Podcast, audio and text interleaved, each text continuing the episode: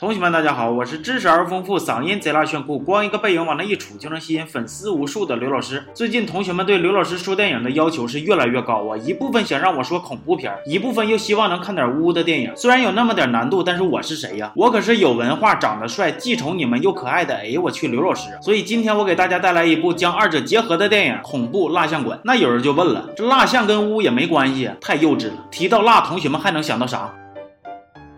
哎嘿，收。电影开头的背景呢，是一九七四年，一个咕嘟咕嘟的小锅煮着不知道是啥的奇妙液体，炉子旁边粘着一堆蜡，一个小孩正在乖乖的吃着他的肯达基豪华早餐，另一个小孩滋哇乱叫一顿闹啊，伴随着他妈的一个清脆的大耳刮子，本片正式开始。时间回到了现在，女主丽丽和闺蜜小咪聊天，丽丽说自己最近穷的都尿血了，小咪安慰她，从医学上讲啊，尿不尿血和穷不穷没有什么直接联系，而且你别说是尿血了，你就是尿出五十二度牛栏山，周末看球赛你该来也得来呀。然后丽丽的男男友小胡。出场，丽丽还有一个哥哥叫铁柱，小胡一见铁柱就发怵，所以不想带他一起玩。丽丽说是二狗叫我哥来的，我也没招啊。这个二狗也是他们的一个朋友。另一边，小咪来找自己的男朋友雷子，雷子正在投入的喊着麦。十年戎马的心孤单，隐退的江湖归深山。如果有天你能看，挂帅出征在扬帆。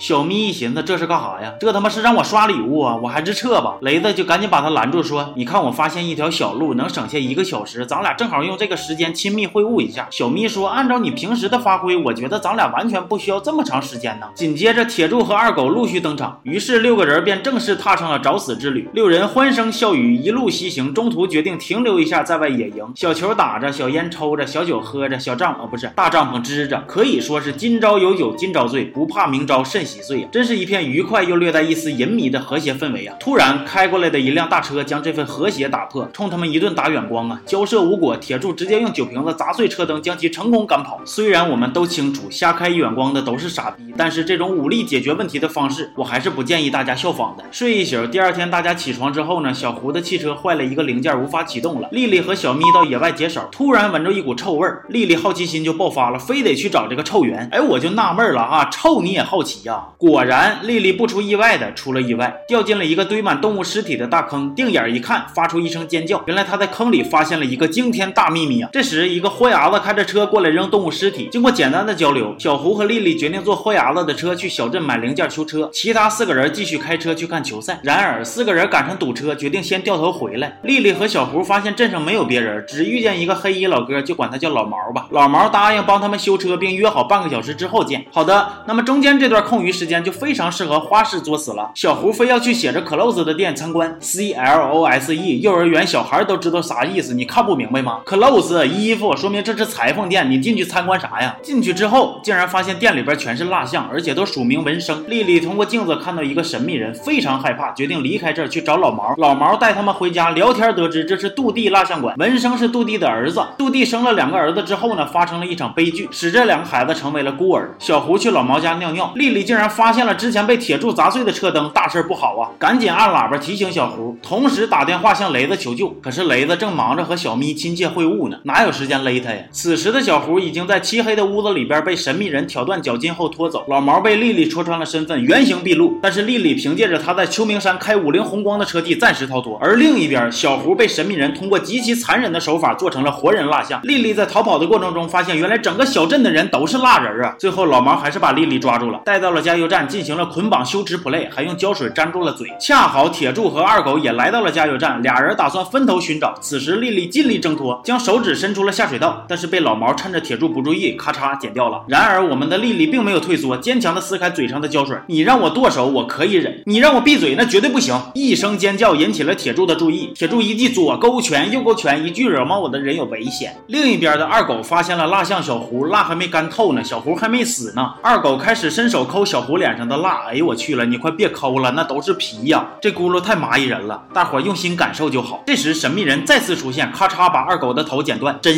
一剪没呀。营地那边的小咪和雷子依然在亲密会晤。雷子听到丽丽的求救电话，but 为时已晚，被神秘人一刀锁喉。小咪衣服都没顾上穿，被撵得扔扔跑啊，最终也还是难逃厄运。丽丽和铁柱用计将老毛打伤，而且发现自己的朋友们都已经遇害了，同时了解到原来神秘人就是杜弟的孩子文生，老毛就是他哥哥。教唆文生做活人蜡像，美式惊悚片情节的发展肯定少不了大决战。一场激烈的厮杀之后呢，一场大火将蜡制的房屋融化，也将一场悲剧化为了灰烬。丽丽和铁柱最后安全逃脱。离开时，警方收到了消息，原来杜弟有三个孩子。最初遇见的活牙子正在向他们招手。全片到此结束。老刘，我看完这部电影可谓是感触颇多呀。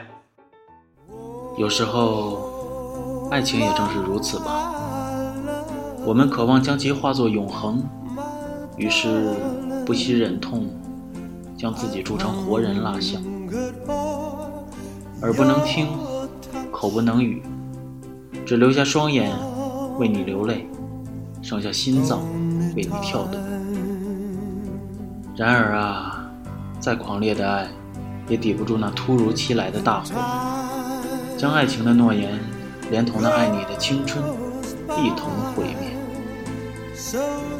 我是刘老师，胆小的你，让我来守护吧。我们下期见。